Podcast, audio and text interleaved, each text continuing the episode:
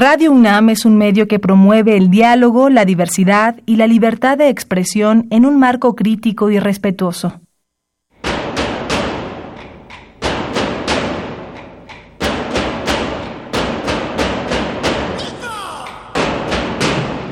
Discrepancias. Atacan a la universidad porque discrepamos. Viva la discrepancia, porque es el espíritu de la universidad.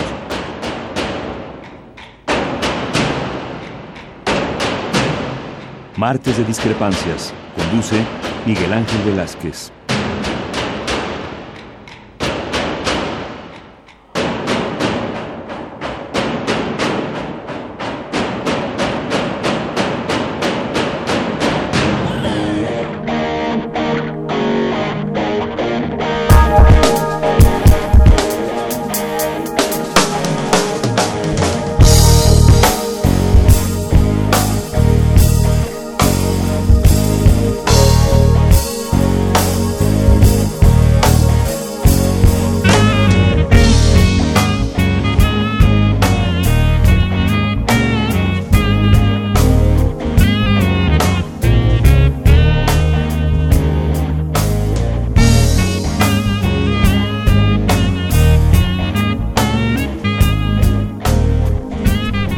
Muy buenas noches. Bienvenidos a Discrepancias aquí en Radio UNAM.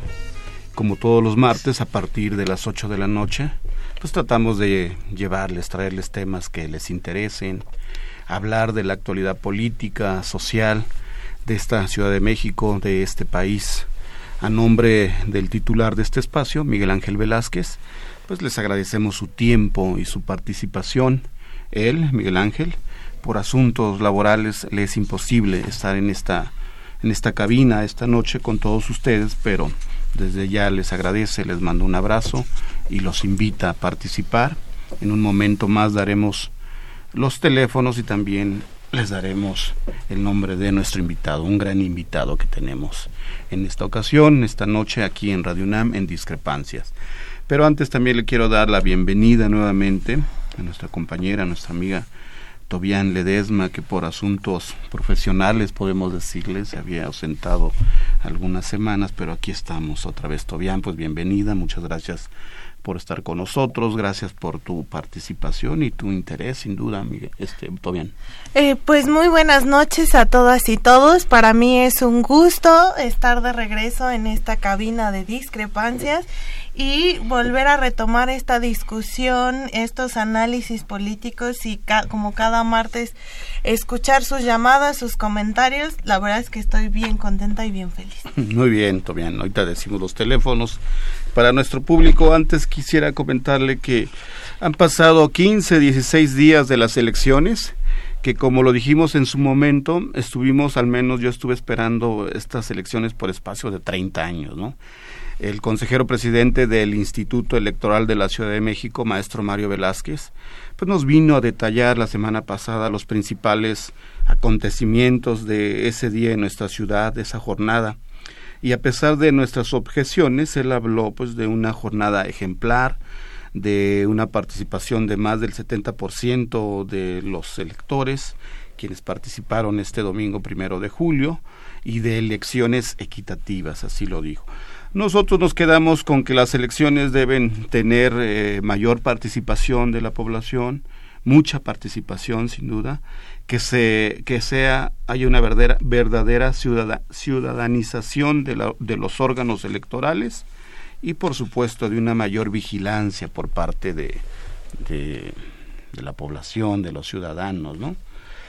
Pero también lo comentamos todavía después de las elecciones como que nos quedamos con las ganas de seguir participando como que nos quedó eh, nos faltó algo por hacer de, que esto todavía no termina de que esto apenas empieza.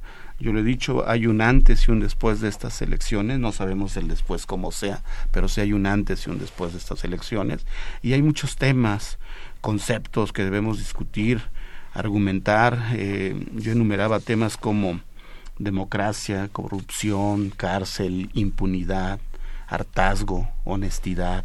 Son temas que están pendientes, son temas que están encima de la mesa para platicar, ¿no? por todo ello, por todo esto hemos invitado, y yo les decía un gran invitado, a quien yo le agradezco muchísimo, a quien realmente eh, lo admiro, por cierto. Eh, tenemos en esta cabina esta noche a Luis Muñoz Oliveira, el doctor Luis Muñoz Oliveira.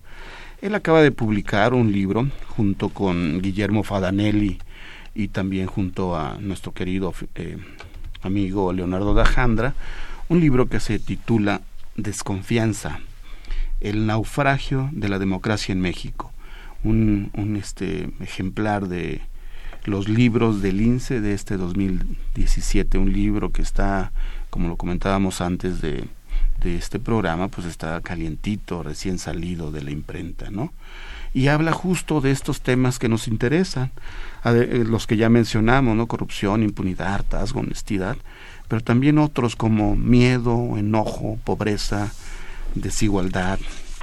Iba a decir tolerancia, pero más bien el, tolerante sería como eh, ubicarlo en, persona. No sé si está correcto lo que digo, ubicarlo en persona más que como una manera de ser, ¿no? Y bueno, eh, pues Luis Muñoz, gracias por estar con nosotros. Qué gusto que estés aquí en este espacio esta noche. Eh, yo feliz de, acudir a, su llamado. Me, me gusta mucho la radio y por supuesto que sea Radio UNAM, pues doblemente. Nuestra casa, podríamos decir. sin duda. Luis eh, Muñoz Oliveira, este, ¿lo quieres presentar, este, todavía, por sí, Eh, nuestro invitado, Luis, es doctor en filosofía e investigador del Centro de Investigaciones sobre América Latina de la UNAM. Algunas de sus novelas es Bloody Mary, Resaca por la Noche Blanca y uno, algunos de sus ensayos es La fragilidad del campamento, Árboles de largo invierno. Pues, Bienvenido, Luis. Gracias, Toriano. Pues tenemos este libro aquí sobre la mesa, Desconfianza, el naufragio de la democracia en México. ¿Por qué discutir la democracia? Que, insisto, pues son temas, es un tema que está muy ya no decirlo vigente, sino necesario en esta época, Luis? ¿Cómo surge? ¿Cómo, cómo se da? ¿Y por qué discutir esto? Mira, eh, ya decías tú que, el libro lo escribimos tres autores y, ellos, además de que son escritores que se han dedicado no solo a la ficción, sino también al ensayo, eh, eh, y además son amigos, nos reunimos pues en distintas ocasiones a lo largo de los años y siempre el tema de la democracia es un tema que, ocupa nuestras mesas, nuestras charlas de, sobremesa. Por dos motivos, creo yo. Por, o, más bien es un motivo que, tiene, que se divide en dos. Porque coincidimos en la idea de la democracia, o sea, en, la idea, en el concepto de lo que es la democracia, y también coincidimos en que la, la realidad que nos toca vivir es muy distante de la idea de la democracia. Es decir, una democracia plena es una democracia donde las personas no viven en la pobreza, donde las personas no tienen miedo de salir a la calle, donde los corruptos son castigados, es decir, donde la impunidad, no voy a decir que no existe, pero al menos se reduce ampliamente, donde la desigualdad no es tan, tan amplia como lo es en nuestro país.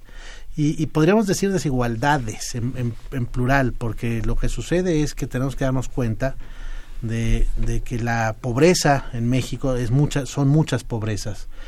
Eh, y, a eso se han dedicado los especialistas, a darse cuenta de cómo no solo es la falta de ingreso, también es la falta de acceso a la salud, acceso a la educación, acceso a la justicia, etcétera.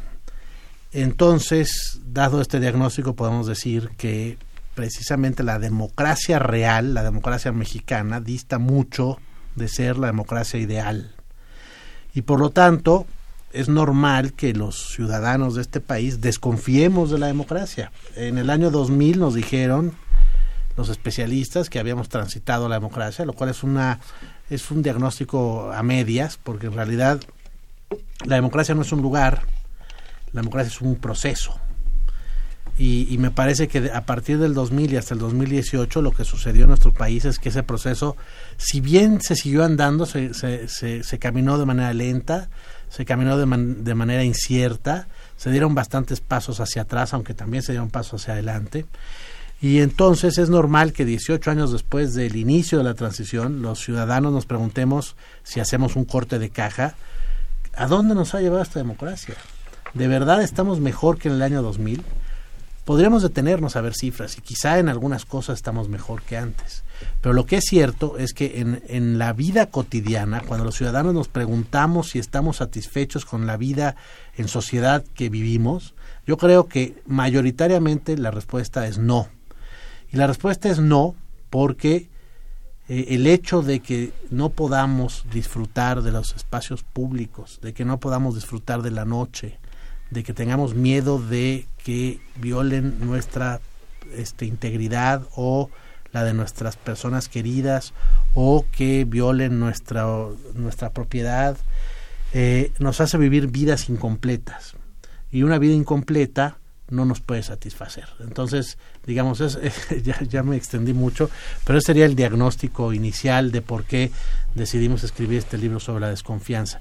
Nada más diría, eh, pese a ser tan pesimista la, la visión, es un pesimismo optimista, si me dejan usar el oxímoron.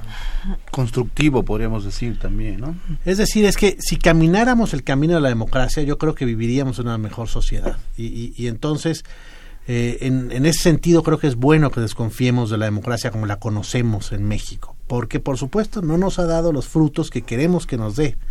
Si, si, si escogemos, si, lo, si las sociedades escogen la democracia como sistema de gobierno, es precisamente porque los ciudadanos de esas sociedades creen que es el sistema que nos va a llevar a vivir como queremos vivir.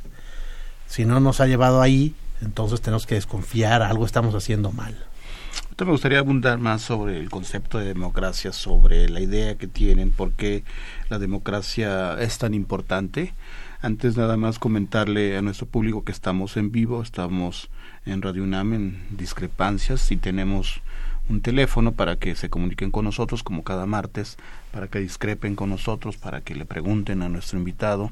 El teléfono 55 36 89 89. Y nuestra alada sin costo 01800 50 52 68 8. En este libro, Luis, eh, tú arrancas en el inicio de, tu ensayo, de tu participación en este libro Desconfianza, el naufragio de la democracia en México, con un tema que también nos es muy muy muy presente, es muy inmediato, que es el miedo, ¿no? que tenemos, ¿no? ¿Por qué, por qué el miedo? ¿Por qué arrancar eh, esta idea de la democracia o este concepto o esta importancia de la democracia que creo que es la discusión eh, global de este libro? Pero ¿por qué arrancar con esto, al menos en tu, en tu discusión, en tu ensayo? Porque una de las preguntas principales, aunque no está planteada en ningún lado en el libro, pero digamos subyace los textos y el mío sin duda, es por qué los mexicanos nos enfrentamos con tanta desconfianza a la democracia. Eh, y entonces, a mí me parece, y eso sí ya es una postura personal, que se debe a, a varios motivos que ya les enumeraba. Por un lado, el miedo. Y el miedo además empiezo a hablar de él en el ensayo con números, porque no solo es una sensación personal. Eh, de hecho, yo creo que yo tengo me menos miedo de lo que he visto en los números de las personas.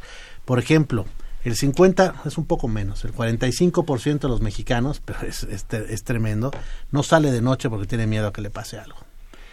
Eh, la noche es casi la mitad del día. Y eso quiere decir que los mexicanos la mitad de su vida tienen miedo de salir de su casa.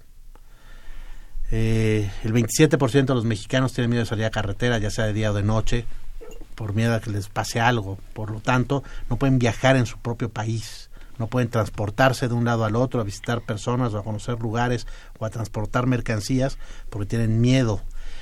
Y entonces, si tenemos tanto miedo, algo está haciendo mal la democracia.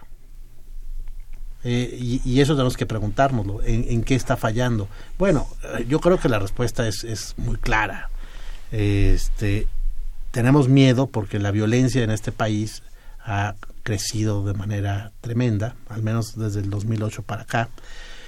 Eh, y eso, eh, por supuesto, que hace que las personas traten de salvar lo que tienen, la vida a sus seres queridos y lo poco que logran reunir con los salarios de miseria que recibe la mitad de la población de este país. Eh, entonces, así empieza el ensayo porque yo creo que ese es un punto crucial para entender por qué tenemos tanta desconfianza y, tan poco aprecio por la democracia. es muy importante porque en estas discusiones sobre la democracia, afirmar entonces que hemos vivido en democracia y eso nos ha llevado a la desconfianza o no hemos llegado a la democracia y entonces en este engaño de en donde nos dicen que hay una transición democrática la cual nunca llega genera eh, este sentimiento a un régimen que en realidad no hemos conocido en, en realidad. ese es el punto. ¿Dónde estamos los mexicanos en este momento? Porque además se cree que la, la, democracia también solo se reduce a los procesos electorales y entonces hay gran participación, gran expectativa en una elección presidencial, pero ya después cuando vienen procesos de, por ejemplo, en la Ciudad de México, de presupuesto participativo, comités vecinales, este eh, consultas, en fin, eh, la, la participación se reduce a mínimos del 2%. ¿No? 2.5%, que ha sido más o menos lo alto. Entonces, tu opinión en este sentido es que vivimos en una democracia, estamos transitando, hay que construirla, en, o sea, ¿en qué, en qué estado estamos? Eh, creo que estamos en todos los estados, pero, pues, déjame explicarme. Eh, hay, hay distintos grados de democracia. Entonces, podríamos decir que la democracia ideal es la democracia plena. Y por supuesto que esa no la habitamos. Es decir, eh, dado el diagnóstico que ya les di de tanta pobreza, desigualdad, etcétera, no lo voy a repetir, es obvio que la democracia no es plena en nuestro país. Sin embargo, no vivimos bajo un régimen absolutamente autoritario. digamos que ese se ha ido desquebrajando, si no, si no del todo, al menos si se han abierto algunas grietas en el autoritarismo. Y, y sin duda alguna, en México se puede ir a las urnas y cambiar de gobierno. Y lo que sucedió el primero de julio es una muestra este, clarísima de que al menos los procesos electorales, obviamente que tienen fallas en distintos sitios, pero funcionan. Eh, ahí creo que, que, sí hemos avanzado y que sí hemos logrado construir eh, la posibilidad de, de escoger caminos. Pero eso es muy importante. La democracia no es escoger caminos, es caminar los caminos. Déjenme darles un ejemplo. Eh, imagínense a una persona con sobrepeso que escoge bajar de peso. Ya escogió bajar de peso, pero para bajar de peso tiene que hacer la dieta que le recomienda el nutriólogo. La democracia es ese hacer la dieta que te recomienda el nutriólogo, no es escoger el camino de la dieta. Entonces no basta con escoger eh, los caminos de la izquierda o la, o la derecha, hay que andarlos. Y, y, entonces ese es el, eso es lo que nos está haciendo falta. Y entonces ahí tiene mucho que ver lo que tú decías. Por supuesto que la participación en todo lo que no es la elección federal de presidente es fundamental. Los, mexicanos tenemos que involucrarnos con las decisiones más pequeñas de, de, gobiernos locales.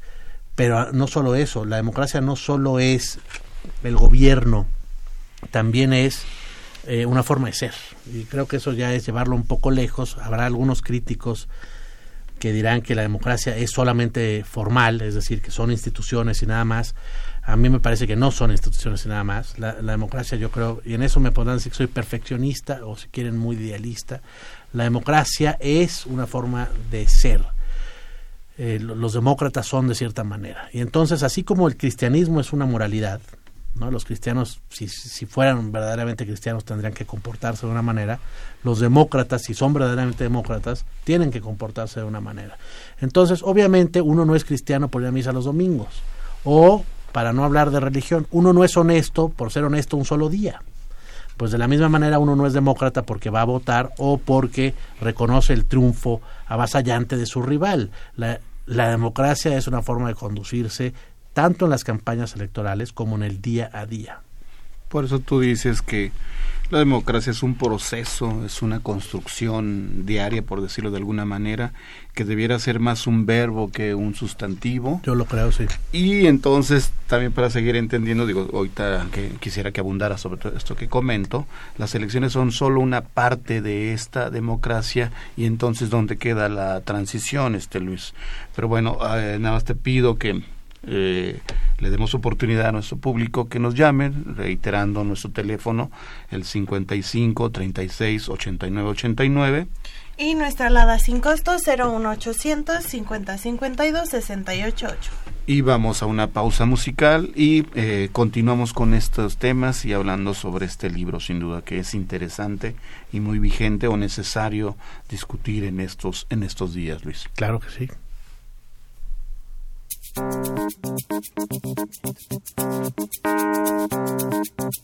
be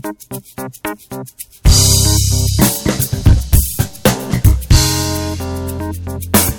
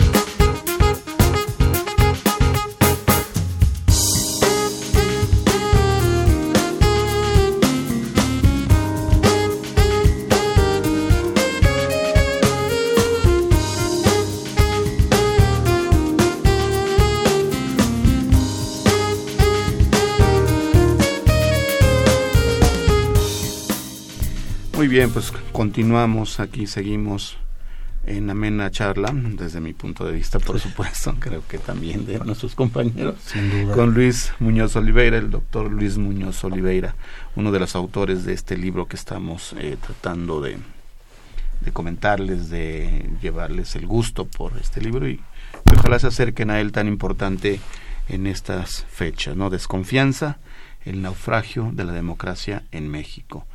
Antes de la pausa comentábamos, eh, Luis, te reitero la pregunta también, de la democracia, que de acuerdo a lo que tú comentas es una construcción, es un proceso, debiera ser eh, más un verbo que un sustantivo.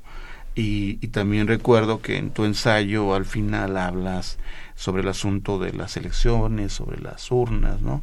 Eh, qué papel juegan y entonces yo te comentaba la transición donde queda, ¿no? Si la democracia es una, un camino, transición, valga la expresión, donde queda la, la, la transición, ¿no? Mira, el, el concepto de transición se acuñó para hablar de el giro del autoritarismo a la democracia. Por supuesto es, es un concepto abstracto y que en realidad eh, no representa del todo lo que sucede en México. Sucede en otros países de manera más clara. Eh, en, sucedió en Portugal, sucedió en España, incluso podríamos decir que sucedió en Chile. Cayeron eh, gobiernos mucho más autoritarios, o, o, no sé si más autoritarios, porque el, el PRI fue muy autoritario. Regímenes diferentes Pero también, diferentes- se hablaría también de eso. Y entonces lo que sucede es que, dadas las características del, del autoritarismo mexicano, la transición mexicana no se, no se parece a las transiciones de otros países, justamente por eso. Y, y- y- eso nos ha complicado la vida, me parece a mí, porque al final eh, el dinosaurio sigue ahí, para decirlo como lo dijo Monterroso. Eh, y entonces tenemos que transitar bajo la cola del dinosaurio. Y eso sin duda es, es una experiencia distinta a lo que ha sucedido en otros países. Habría que ver qué, qué país se parece al nuestro. Quizá Sudáfrica podría ser un ejemplo. Ahí el dinosaurio es el racismo eh, espantoso. Pero, pero, ese, pero dejaron el poder. Aquí el PRI tan no dejó el poder que, que 12 años des- de- de- después de gobiernos panistas regresó. Dio coletazo al dinosaurio, ¿no? Pero bueno, lo que sí es importante ver es que en el 2000 hubo un cambio, o sea, un cambio de gobierno. Lo que no terminó de suceder, y eso es algo que le reclaman mucho al, foxismo, fue la construcción de instituciones democráticas. Eh, es decir, la democracia no solo es, como ya estábamos mencionándolo aquí, el gobierno de las personas, de una forma de comportarse, sino también es la institucionalización de esa forma de ser. Eh, y eso se hace a través de crear estas instituciones. Por ejemplo, la Fiscalía de la que tanto se habla últimamente, pero también de, de ciertas normas que permitan que las personas gocen de sus derechos. Eh, la democracia para, para mí, y digo no solo para mí, pero es, para empezar, el reconocimiento de los derechos de las personas y lograr que las personas gocen esos derechos. Entonces, las elecciones son una rama, un instrumento de la democracia. Incluso podríamos describir sistemas democráticos donde no se usan elecciones. Eh, las elecciones es un invento para tomar decisiones porque somos muchos, ¿no? Pero obviamente discutiendo se podría llegar a tomar decisiones. Es decir, no podemos pensar que la única forma de decidir es el voto secreto. De hecho, el voto secreto se, se tiene que inventar por el miedo a que los este, caciques o, los grandes intereses interfieran en la voluntad de los individuos. Pero si no tuviéramos ese miedo, sin duda alguna la mejor forma de ejercer el voto es en público, defendiendo cada uno su postura con razones. Ese sería el ideal democrático. Pero obviamente no vivimos eh, bajo esas condiciones y por lo tanto el voto tiene que ser secreto. Pero entonces tenemos que entender que, que y esta es una frase de, de Amartya Sen, que es ese gran filósofo eh, que, que la democracia es gobierno por discusión. Ya no tanto el gobierno de todos, eso, eso se entiende, por supuesto. Más que el gobierno de todos es, es el, el sistema político que reconoce los derechos de todos y donde se gobierna por discusión. Eh, por eso es tan importante la libertad de expresión. Por eso las campañas son tan relevantes, porque es en las campañas donde escogemos nuestro futuro, eh, eh, el futuro que vamos a caminar, cómo vamos a, invertir los recursos que generamos como sociedad. Eso se tiene que discutir. Y es ahí donde cobra una importancia grandísima la palabra, el discurso. Y esa en México es muy pobre. Discusión como argumentos, como ideas, a final de cuentas, ¿no? Ya podemos voltear hacia atrás y ver cómo fue la campaña de, del 2018. Fue pobre pero por no decir que fue muy pobre. Este, no se discutieron ideas, o se discutieron muy pocas ideas. ¿Por qué? Por muchos motivos, pero entre ellas porque las campañas están planteadas para vender productos. Y entonces es perfectamente posible ver anuncios políticos que son la canción de un niño que dice que los niños son la maravilla del futuro, con un tono pegajoso, y eso, eso lo, lo, venden con, eso lo pagan con recursos públicos. Y sin embargo uno se pregunta, ¿por qué invertimos recursos públicos para hacer un jingle? Si los recursos públicos se tendrían que utilizar para discutir ideas de cuáles son las distintas alternativas que tenemos los ciudadanos. Eh, entonces ahí fracasa la democracia mexicana. Obviamente fracasan muchas democracias. Eh, digamos, la democracia mexicana no es en eso tan distinta a otras tantas. Pero eso sí, mientras más plena es una democracia, más alto es el debate público. Eh, y entonces al revisar el debate público mexicano, yo creo que es un gran termómetro para ver el nivel de nuestra democracia. Es una democracia muy pobre.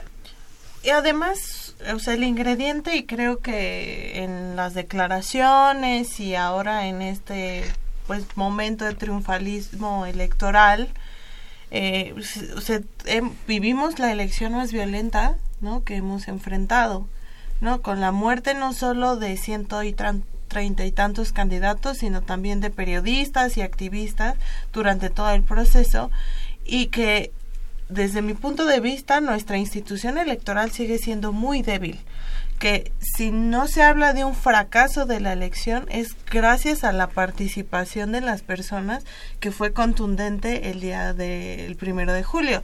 Sin embargo, si la votación hubiera sido mucho menor, yo no sé el Instituto Nacional Electoral en qué condiciones no estaría ahorita enfrentando una crisis después de una elección como la que acabamos de pasar que donde hubo innovación y se habló no el rol de los debates las redes sociales este muchos memes que fungen como una especie de escape ¿no? De termómetro, termómetro también, ¿no? Y toda esta dinámica que, que se dio en todo este proceso. Pero yo creo, ni no sé cuál es tu opinión, Luis, que es la participación de la gente la que sostiene esta elección. Pero fuera de eso, nuestras instituciones, los partidos políticos, eh, muchos o sea, están muy débiles todavía. Yo no diría todavía, eh, se, se, volvieron, se hicieron más débiles después de la elección, eh, yo diría que afortunadamente, pero mira, yo no sé qué tanto es eh, culpa del INE, porque el INE es el, el árbitro, como les ha gustado decirlo, yo creo que más bien el fracaso, y, tienes razón, si, si la distancia entre el ganador y el perdedor hubiera sido como fue en el 2006, no sé si hubiera, este, si hubiéramos salido avantes, pero yo creo que el fracaso más que del INE es de las demás instituciones. Es decir, la cantidad de muertos no, no, no se debe al INE, se debe a muchas cosas. Obviamente la violencia está desatada en nuestro país, pero no solo eso. Las instituciones que tendrían que perseguir a los criminales no los persiguen y las instituciones que tendrían que hacerles juicios no los juzgan, etcétera. Eh, entonces, la descomposición social que enfrenta este país es la culpable de que nuestra democracia sea tan débil. Y entonces tendríamos que revisar cuáles son las instituciones que no están funcionando en México. Y bueno, la lista es larguísima. Pero yo creo que hay una que, está fallando gravemente, que es la educación básica. Y eso eh, tiene que ver con los programas de educación. Eh, es decir, la educación básica tendría que enseñarle a las personas a ser ciudadanos democráticos. Eh, y eso no lo están haciendo la, la, las clases de primaria, secundaria y preparatoria tendrían que repetir hasta el cansancio y, e inculcar en los individuos los valores democráticos, eh, la tolerancia, la civilidad, el respeto, la honestidad. Eh, sin eso es muy difícil que tengamos democracia. Eh, yo siempre repito que los seres humanos, digo, no es nada nuevo, pero es bueno tenerlo siempre presente. Los seres humanos somos animales, ¿no? Somos un simio más de, de, entre todos los simios.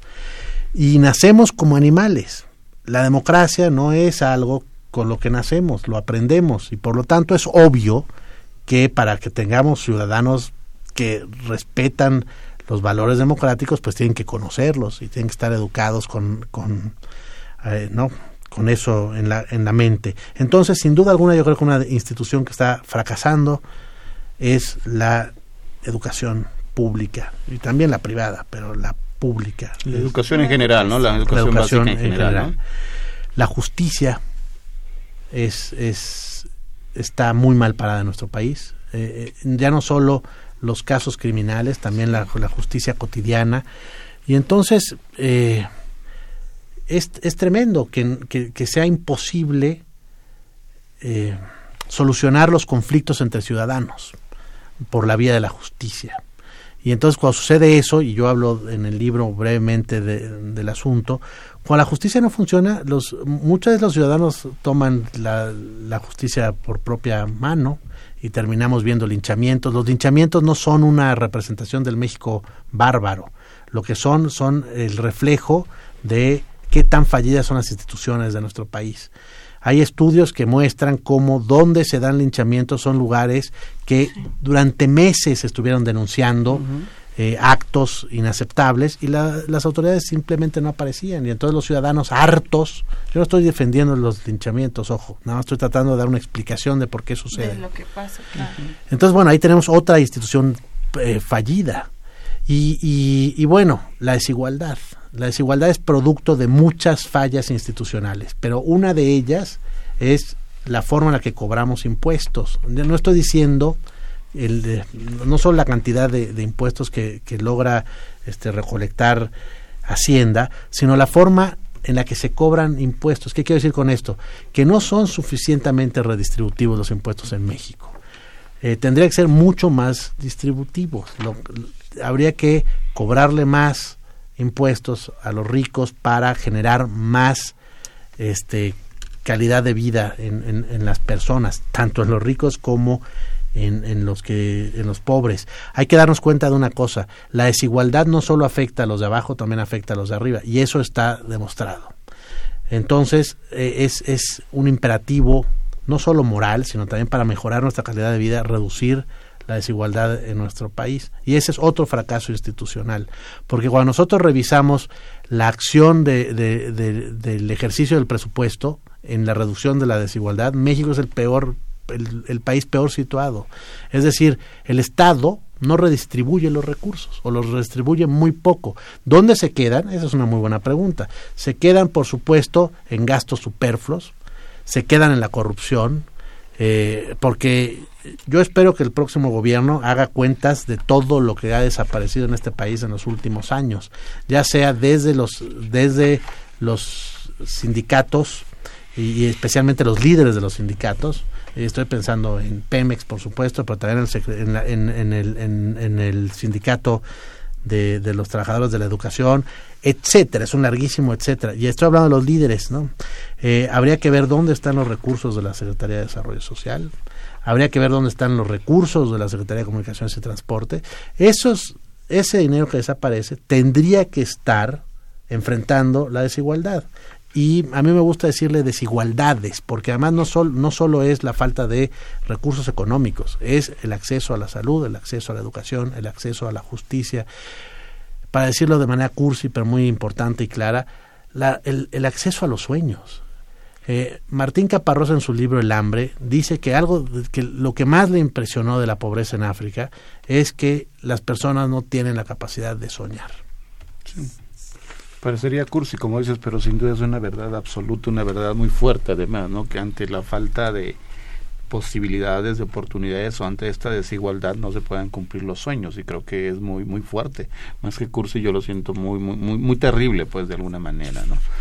Bueno, les queremos avisar que todavía están a tiempo de que nos llamen, de que participen, de que discrepen con nosotros, de que le pregunten a nuestro invitado, a Luis Muñoz Oliveira eh, les reiteramos, les recordamos el número 55 36 89 89. Y nuestra alada sin costo 01800 50 52 68 8. Vamos a ir a una pausa musical, a esta música que hemos tratado de llevar, música que se estaba oyendo en el 68, a 50 años, ya ven que en este próximo octubre se celebra, bueno, no se celebra, se incumplen 50 años del 68 y queremos llevar nada más como una manera de recordar que no nada más influyó el 68 en términos eh, políticos, culturales o sociales, sino también en términos musicales. Entonces queríamos llevar la, la, música que se estaba escuchando en el 68. Pero antes de escuchar esta melodía que regresamos y la presentamos, eh, queremos comentarle que bueno que tenemos un, un ejemplar de este libro del cual estamos hablando,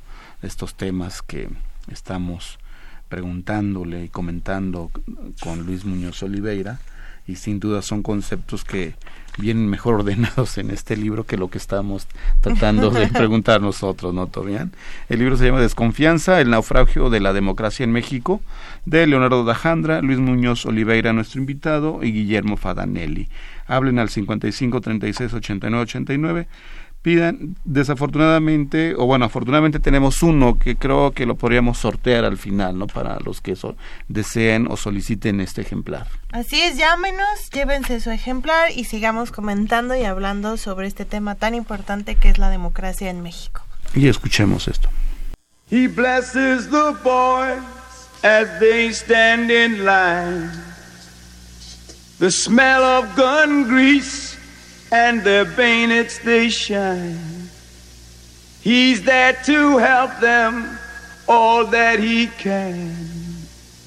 To make them feel wanted, he's a good holy man.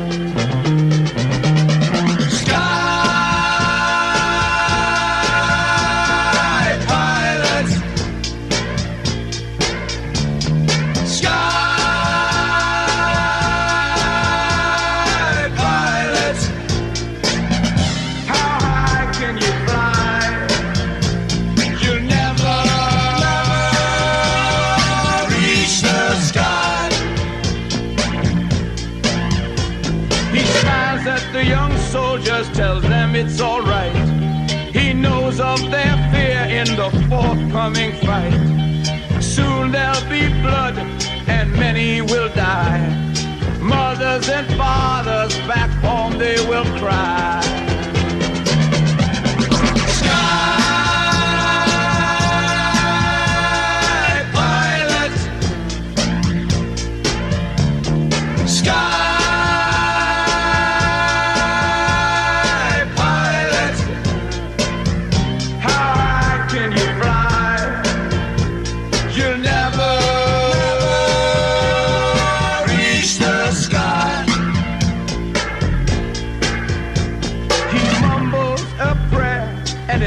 With a smile. The order is given, they move down the line. But he's still behind and he'll meditate. But it won't stop the bleeding or ease the hate. As the young men move out into the battle zone, he feels good. With God, you're never alone. He feels so tired and he lays on his bed. The man will find courage in the words that he said.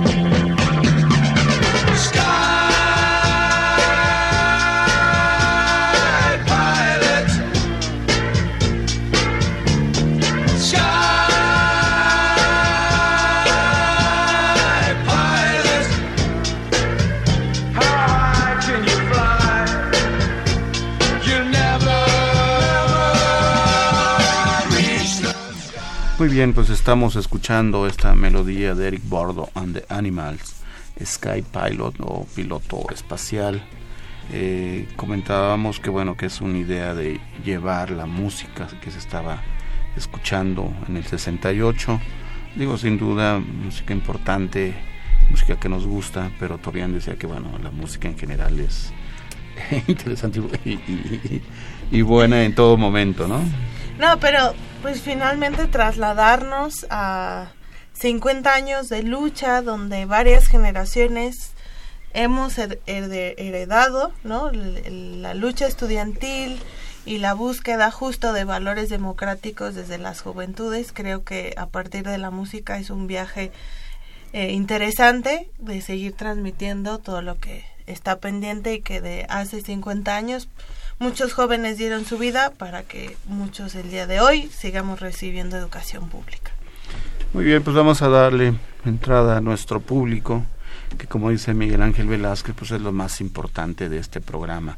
Vamos a ir dando lectura a las llamadas que nos han llegado, los cuales agradecemos, la cual agradecemos muchísimo. Y nos llama eh, eh, Guillermo Marín de Iztacalco. Dice López Obrador que no cometa los mismos errores que, Made- que Madero, dice invitó a su gabinete a personas que lo iban a traicionar, como Bernardo Reyes y Nemesio García. Lo digo por las cuestiones de MEADE al Banco de México y por la invitación que le hizo a Naya. Costó mucho llegar al poder como para que suceda algo así, nos dice Guillermo. Maestro Manuel Munguía, es un gusto leerlo de nuevo de Iztapalapa.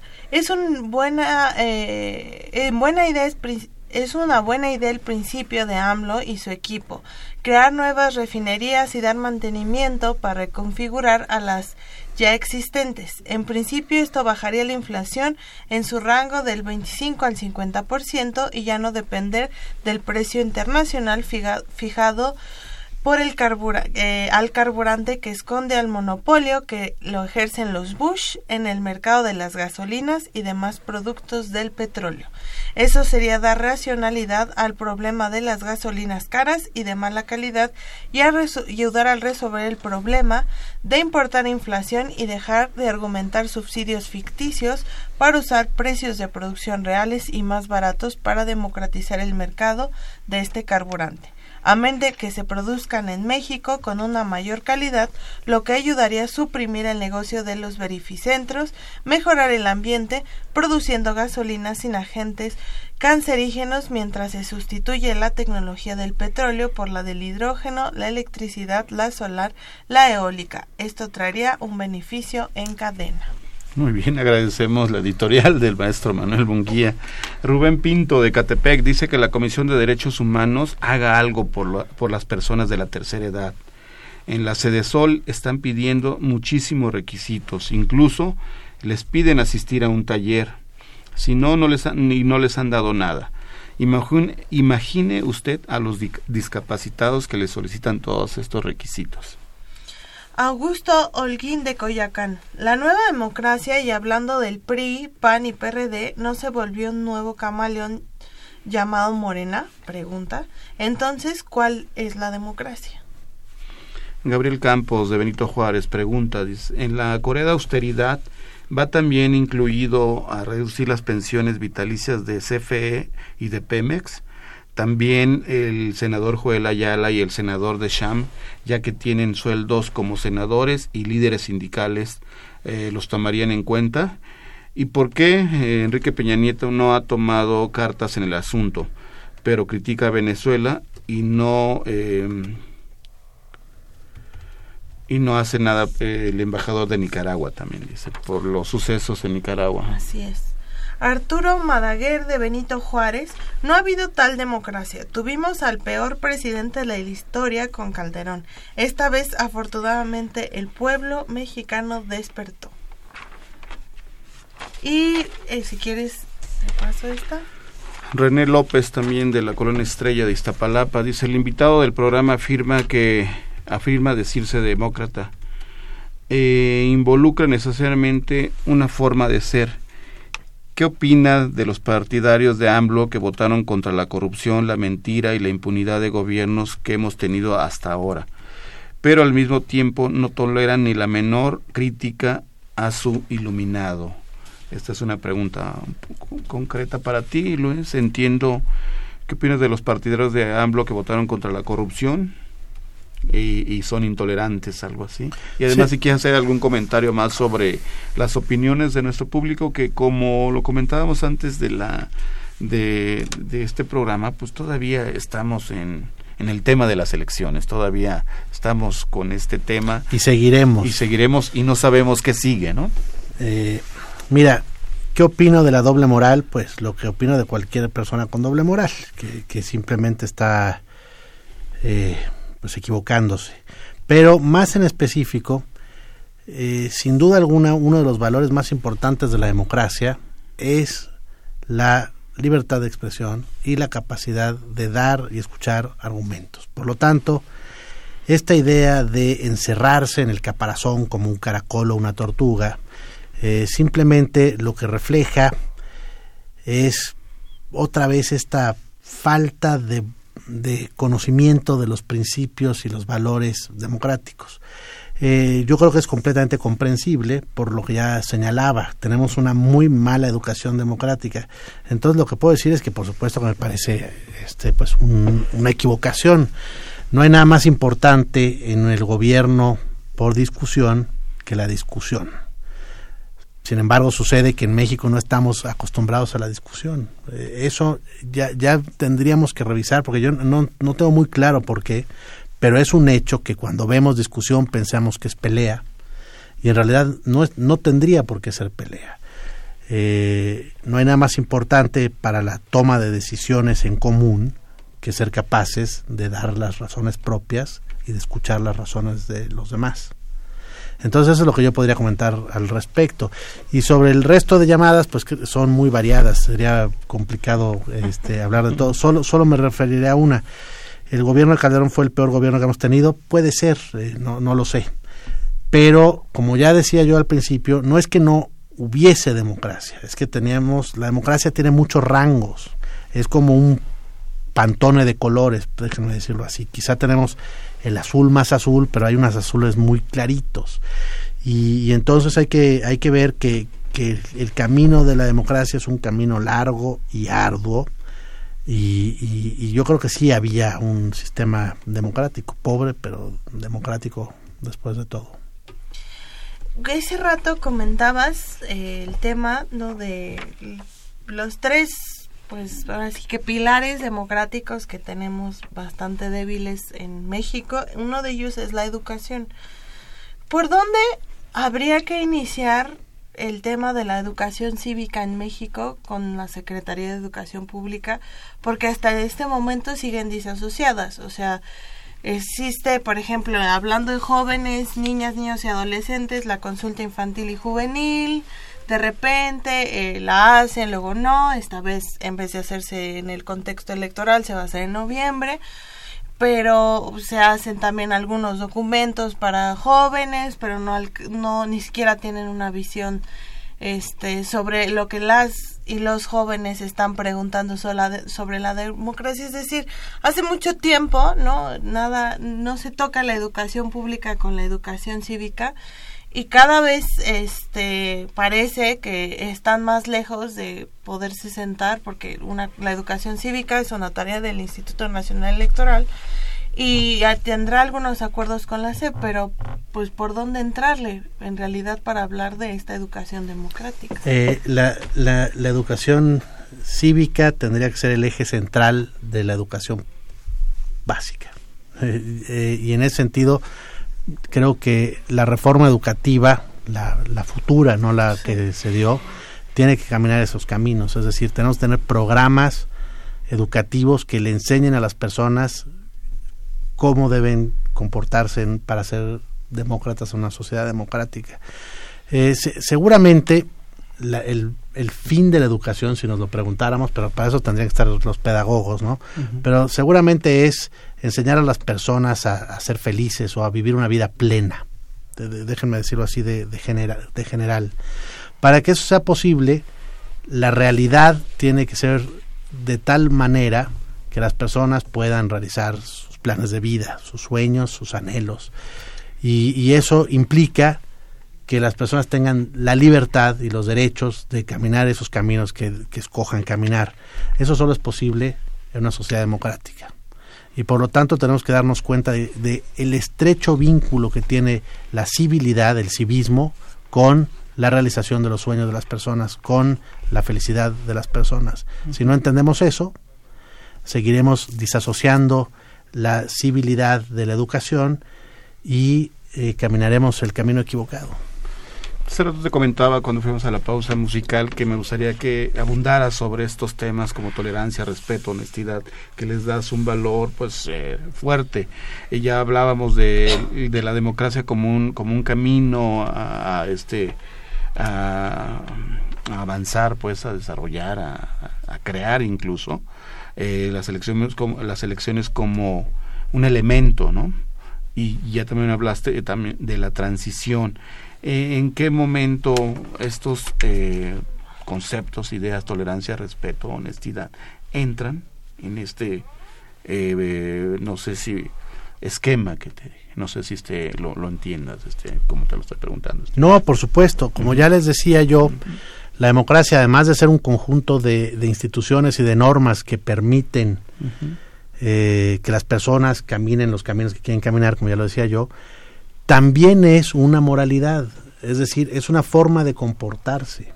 Porque lo que no podemos esperar es que el Estado persiga a toda persona que viola las normas de convivencia, porque entonces vivimos bajo un Estado policial. las personas tienen que hacer lo que hacen porque creen en lo que hacen. Entonces les doy un ejemplo. No es lo mismo no tirar basura en la calle porque te da miedo que te pongan una multa, a no tirar basura en la calle porque no quieres tirar basura en la calle, porque entiendes que la calle es el espacio público y el espacio público también te pertenece, tú eres es parte de, de, lo tuyo, de los demás y es además donde puedes convivir con los otros. Eh, entonces eso es construir democracia, tener personas que actúan de manera honesta, de manera tolerante, de manera respetuosa, ¿Respetuosa de qué? Porque a veces hablamos mucho de respeto, pero hay que entender de qué se trata fundamentalmente respetar.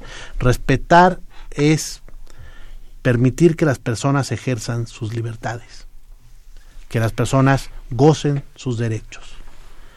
Eso es respetar. Entonces toda conducta que atenta contra la libertad o los derechos de las personas es irrespetuosa.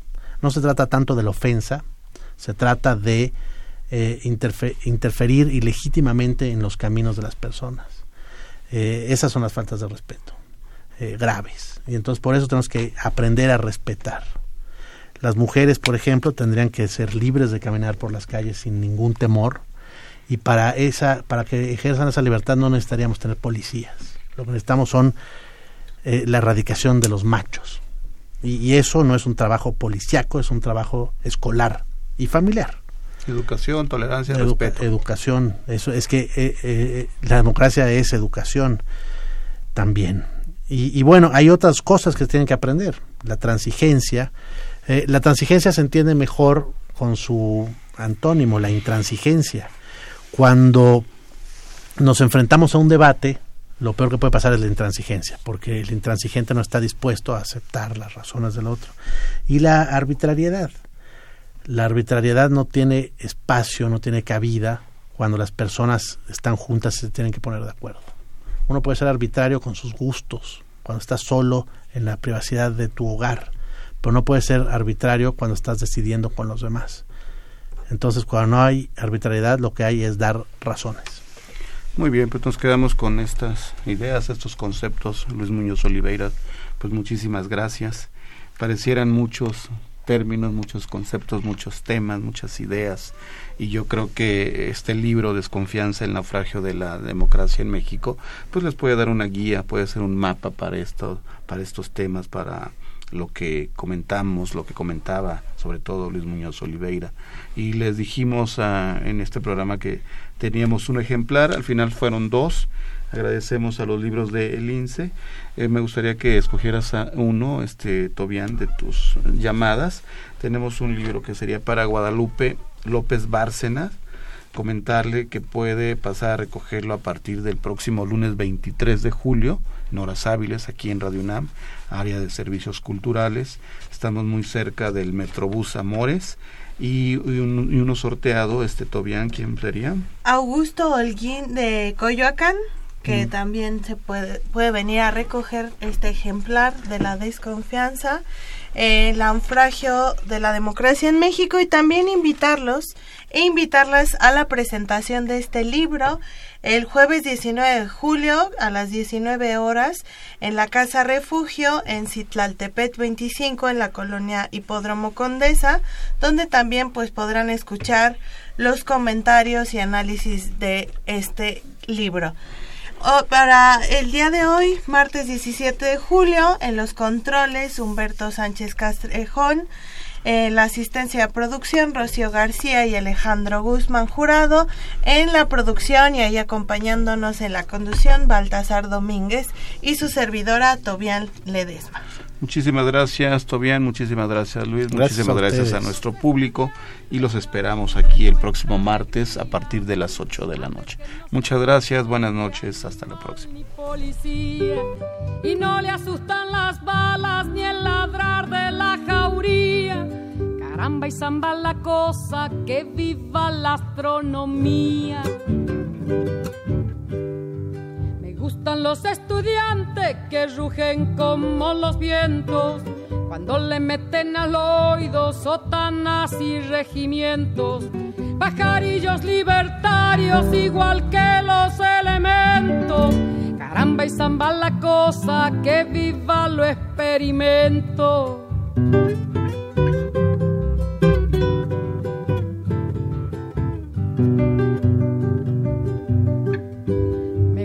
Los estudiantes porque levantan